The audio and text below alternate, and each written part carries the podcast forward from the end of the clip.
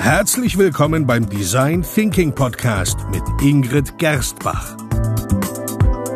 Hier erfahren Sie, wie Sie vertragte Probleme kreativ lösen, weil Innovation kein Zufall ist. Hallo und herzlich willkommen beim Design Thinking Podcast. Hallo Ingrid. Hallo Peter, hallo liebe Hörer. Ja, herzlich willkommen bei Folge 101. und Sie sehen uns wieder nur, äh, hören uns. Ja, diesmal gibt es kein Video. Ich hoffe, ähm, es hat Ihnen gefallen, dass wir mal ein Video gemacht haben. Ich würde es ja gerne jedes Mal machen, aber ein Video ist schon ziemlich viel Arbeit im Vergleich mm. zu einem Audio. Wir werden es versuchen, es wieder mal zu machen, oder ich zumindest möchte, möchte es versuchen, aber wir sind uns noch nicht ganz sicher. Aber wir freuen uns über Feedback, ob das überhaupt interessant ist, auch per Video oder ob Sie es eher am liebsten per Audio hören, im Auto oder so, weil da würde ich nicht unbedingt empfehlen, ein Video abzuspielen. abzuspielen. Hm. Das geht ins Auge im wahrsten Sinne des Wortes. Genau. Uh, das ist eine gute Überleitung zum Thema oh, von unserem Podcast. Gut. Was geht ins Auge bei uns als Design Thinker? Wir wollen nämlich heute sprechen über die Kunst der Beobachtung. Und das ist sogar eine sehr gute Überleitung, weil es geht ja eben nicht nur um das, was geht ins Auge, sondern was geht übers Auge hinweg. Das wäre jetzt? Naja, ähm, das eine ist eben, und darauf will ich eigentlich hinaus in diesem Podcast, dass es das eine ist, Dinge zu sehen, ja, ja. einfach zu sehen und das andere daraus Rückschlüsse zu erkennen, also mhm. zu beobachten, dass mhm. man da einen Unterschied ähm, Und das ist ein Unterschied. Machen sollte. Ja. Darum geht es in dieser Folge. Es ist wichtig, neue Möglichkeiten zu erkennen, aber das erfordert halt auch irgendwie neue Sichtweisen auf die Welt einzunehmen, neue, neue Blickpunkte einzunehmen, weil ja, wir wollen eigentlich letzten Endes über genau über diesen Status quo, was wir eh schon kennen, über den hinausdenken, damit wir überhaupt in der Lage sind, uns neue Möglichkeiten vorzustellen. Ja, weil wir sind halt oft gewohnt, dass, ähm, dass wir die Welt so wahrnehmen, wie wir glauben, dass sie ist. Und dann sind wir überrascht und enttäuscht, wenn wir doch nichts Neues erfahren. Und es ist aber eigentlich, es ist so einfach, in, in auch gewohnten Dingen Neues zu entdecken, wenn man eben weiß, ähm, wie Beobachtung geht. Und im Design Thinking sind wir einerseits gute Fragesteller als Design Thinker. Also im Grunde ist ein Design Thinker ein perfekter mhm. ähm, Fragensteller, aber eben auch ein sehr, sehr guter und aufmerksamer Zuhör, äh, Zuseher. Ja, das heißt, darum geht's. Und wir wollen, wir wollen eigentlich mit Ihnen vier Möglichkeiten ähm, teilen, ja, wie Sie neue Dinge entdecken können. Es geht vor allem darum, die Sichtweise zu wechseln, sich und ähm, die Welt neu zu entdecken, zu erfinden, aber auch ja, anderen zu helfen, Vorurteile, Glaubenssätze zu hinterfragen und, und bewusst zu überdenken. Mhm. Gar nicht so einfach. Aber gut, schauen wir uns die vier, vier Dinge an, ähm, die für uns ja eine, zur Kunst der Beobachtung gehören. Mhm. Der erste Tipp, die, die erste Sache ist, auf schauen Sie auf Ihr eigenes Leben. Was meinst du damit? Also ich meine damit, dass viele Unternehmen, viele erfolgreiche Unternehmen vor allem eigentlich aus einer Frustration heraus oder aus einer Beobachtung aus dem eigenen Leben heraus entstanden sind. So ist zum Beispiel das Mountainbike, das Beispiel verwende ich gerne in meinen Vorträgen und das, das ist, finde ich, sehr anschaulich. Das ist eigentlich entstanden daraus, dass ein Radfahrer äh, mit, mit seinem normalen Rad ähm, in die Berge fahren wollte. Und das normale Rad ist halt nicht für die Berge gedacht. Und damals gab es noch kein Mountainbike. Und ähm, der hat dann aus bestehenden Teilen sich sein eigenes Mountainbike zusammengetüftelt. Und das hat lange gedauert. Ähm, aber er hatte mit Mitarbeiter, die ihm geholfen haben, dass das Rad nicht so schwer ist und dass der Lenker ein anderer ist. Ähm, und da wurde hin und her geprototyped, experimentiert, mhm. bis das jetzige Mountainbike entstanden ist. Und jetzt ähm, ist, glaube ich, der, der Radmarkt wird zu 60 Prozent von Mountainbikes ähm, überschwemmt. Und davor oder? dachte keine Firma, dass es sowas überhaupt braucht. Ja, vor war da irgendwie niemand aufmerksam darauf. Und es geht nicht darum, dass man Unternehmer sein muss, um geschäftliche Inspirationen zu finden, sondern es geht eigentlich darum, sich bewusst einmal zu hinterfragen, was funktioniert, was könnte besser funktionieren. Ähm, was kann man optimieren, auch im eigenen Leben. Mhm. Und das ist ein Muskel, den man aufbauen kann, Dinge zu ja, Dinge aus anderen Perspektiven zu sehen, zu betrachten und die umzudrehen und zu schauen, was dann passiert. Ja, also der eine Tipp geht, auf das eigene Leben zu schauen und so zu, ja, darin Neues zu entdecken und Dinge zu verbessern. Ähm, der zweite Tipp geht es ja nicht genau konträr, oder? So geht es darum, schauen Sie durch die Augen von anderen. Naja, es ist, ähm, viele Unternehmen ähm, haben als Zielgruppe im Grunde Menschen, die auch ihre Mitarbeiter sind. Und dann, dann werden die Mitarbeiter befragt und Mitarbeiter haben dann schnell blinde Flecken, weil sie einfach zu lange an Produkten oder an Dingen oder an Prozessen arbeiten. Mhm. Und ein Unternehmen ist meistens dann erfolgreich, wenn es einen Menschen erreicht, der sich eigentlich genau von diesen Mitarbeitern wieder unterscheidet. Mhm. Es geht daher darum, sich bewusst auch die Zeit zu nehmen, Menschen zu verstehen, die anders sind als, als Sie oder als Ihre Mitarbeiter. Und dazu gehört es, gute Fragen zu stellen. Und vor allem gute Fragen sind, sind dann gut. Also ich meine mit gut jetzt, das sind oft die Fragen, die, sie bekommen Antworten von ihren Kunden und sie bekommen eh die richtigen Fragen von den Kunden gestellt. Und die bewusst jetzt umzudrehen, wie kann man daraus ein Produkt machen, wie kann man daraus das Leben für jemanden optimieren und diese Frage den Kunden zu stellen, darum geht's. Mhm. Ja. Und es geht darum, offene Fragen zu stellen und dann auch zu beobachten, wie die Kunden reagieren. Also bewusst Zeit damit verbringen, sich Geschichten anzuhören, die zu analysieren um darauf aufbauend das Umfeld besser zu verstehen. Und ähm, Sie werden wirklich überrascht sein, welche Antworten kommen, weil je länger man auch in einem Unternehmen arbeitet, desto ja, desto ähm, blinder wird man einfach für für Probleme. Ich äh, kannst du dich erinnern an, den, an einen der, der letzten Workshops, wo wir mit einer Bank gearbeitet haben, wo der, ähm, ich glaube, das war der Vorstandsvorsitzende, der war seit 30 oder 40 Jahren in dieser Bank. Und ähm, sein Glaubenssatz war, Geld ist ein Tabuthema, über Geld spricht man nicht und mhm. auch nicht mhm. über, wie man Geld veranlagt. Und dann sind wir rausgegangen. Also du hast mit ihm sogar das Paar-Interview geführt, oder? Genau, ja, ja. Das Get Out of the House. Magst du kurz erzählen? Ach so, na, es war irgendwie spannend, weil zuerst irgendwie so die Aussage war, na, was nicht notwendig, dann über Leute, mit Leuten zu sprechen über das Geldthema, weil das erstens niemand will. Und ich glaube, dann haben wir eben doch Interviews geführt hm. und dann kommen doch immer wieder neue Erkenntnisse raus. Und ich glaube, dass er das dann eigentlich im Endeffekt geschätzt hat.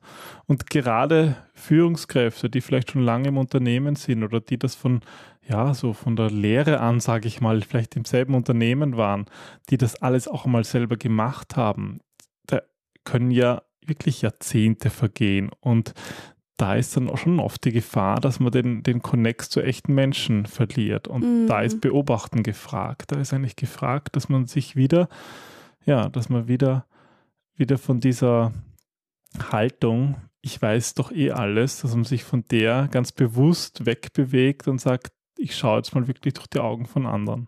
Ich frage mich, ob es nicht auch eine, eine gewisse Angst dahinter steckt, dieses, die Welt könnte sich ja geändert haben und das, was ich meine zu glauben, was ja auch im Grunde dann Basis meiner Realität ist, das bewusst zu hinterfragen und draufzukommen, dass es mhm. nicht so ist, glaube ich, das also das macht sich ja auch einfach. Angst, ja. Also es ist nicht nur, die sind zu faul oder die trauen sich nicht, sondern das sind ja wirkliche Ängste dahinter, die sich da verstecken. Ja.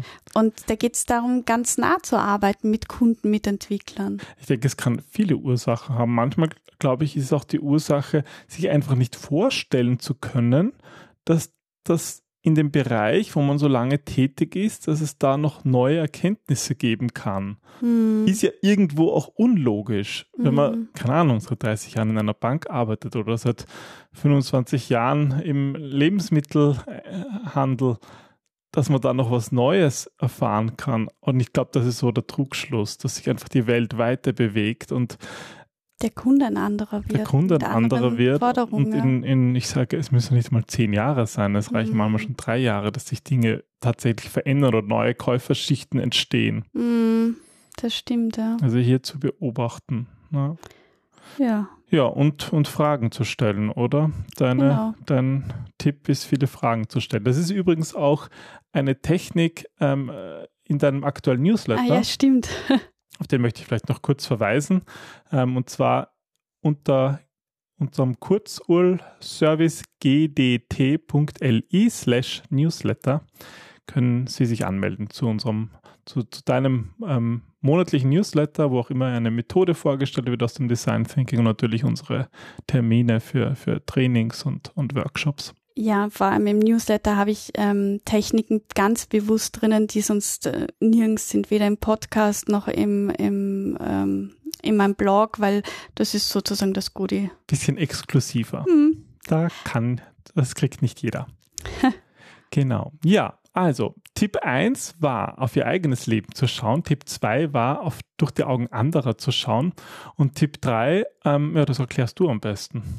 Ähm, das habe ich genannt reinzoomen und rauszoomen. Und zwar ist mir so aufgefallen, wie ich dich das letzte Mal beobachtet habe, wie du ähm, Fotos wieder mal gemacht hast. Und ähm, Peter ist ja ein ganz begeisterter und wirklich begabter Fotograf und ähm, arbeitet unter anderem mit Zoom-Objektiv und versucht mir, glaube ich, hoffnungslos beizubringen, wenn man welches Objektiv einsetzt. Und ähm, also weil meine da geht's um dieses eigentlich die nicht Zoom-Objektive Ja, und meine sind, sind diese Zoom-Objektive, wo man so ungefähr ähm, fast jede Falte sieht, weil ich finde halt, das sind diese Einzigartigkeiten, die Menschen ausmachen, zum Beispiel eben Falten in einem Gesicht, die erzählen Geschichten.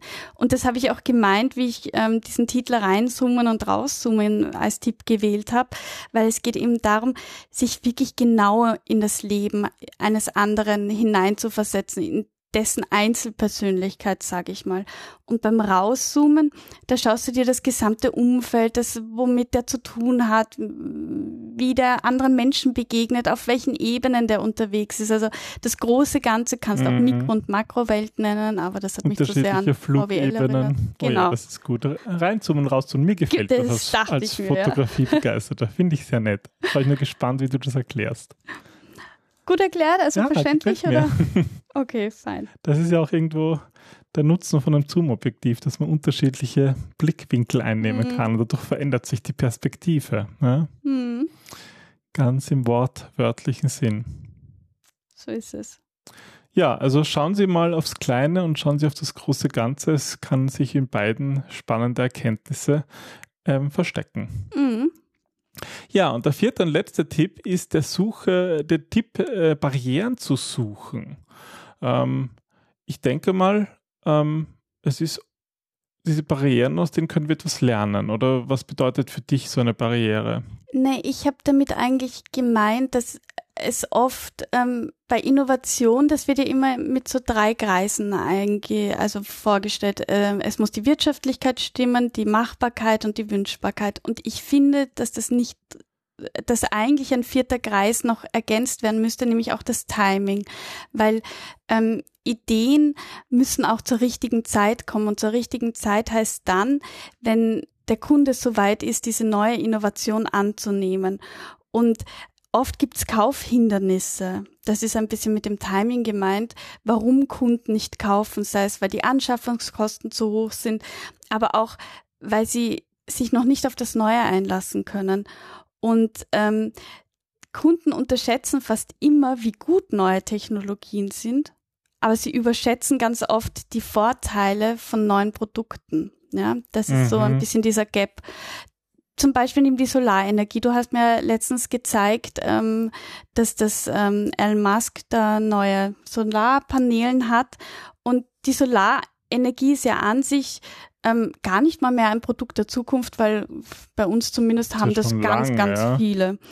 Aber am Anfang hat es eigentlich sehr lange gedauert, bis die ersten Leute das installiert haben. Ich würde sagen, es ist immer noch was für Freaks, ein bisschen. Also, ein bisschen schon, ja. Ich würde sagen, keine, keine 5% von neuen Wohnprojekten haben Solarpaneele am Dach.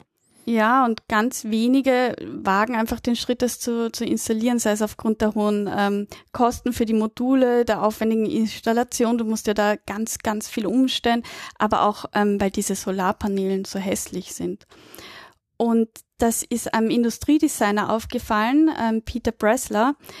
Und der hat sich überlegt, wie man diese Barriere überwinden kann. Und eigentlich hat er das gemacht, indem er eines Tages ähm, ist er irgendwie mit dem Flugzeug unterwegs gewesen und hat hinuntergesehen und hat sich gedacht, eigentlich wäre es doch eine gute Idee, bestehende Dachschindeln da zu integrieren und umzubauen. Weil dann haben die Menschen das bekannte Design, etwas, was sie kennen, mhm. aber halt auch den Vorteil der Solarzellen.